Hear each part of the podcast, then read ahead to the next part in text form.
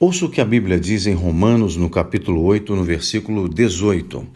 Porque para mim tenho por certo que os sofrimentos do tempo presente não podem ser comparados com a glória a ser revelada em nós.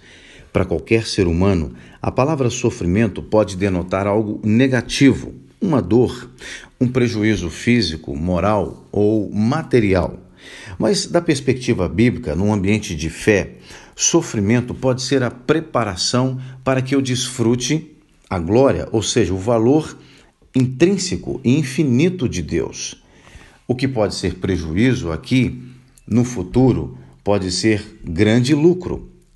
Ao assumir a perspectiva bíblica, eu estou a comunicar a Deus que eu o valorizo ao ponto de suportar qualquer coisa para desfrutar da comunhão com Ele, para valorizá-lo eternamente.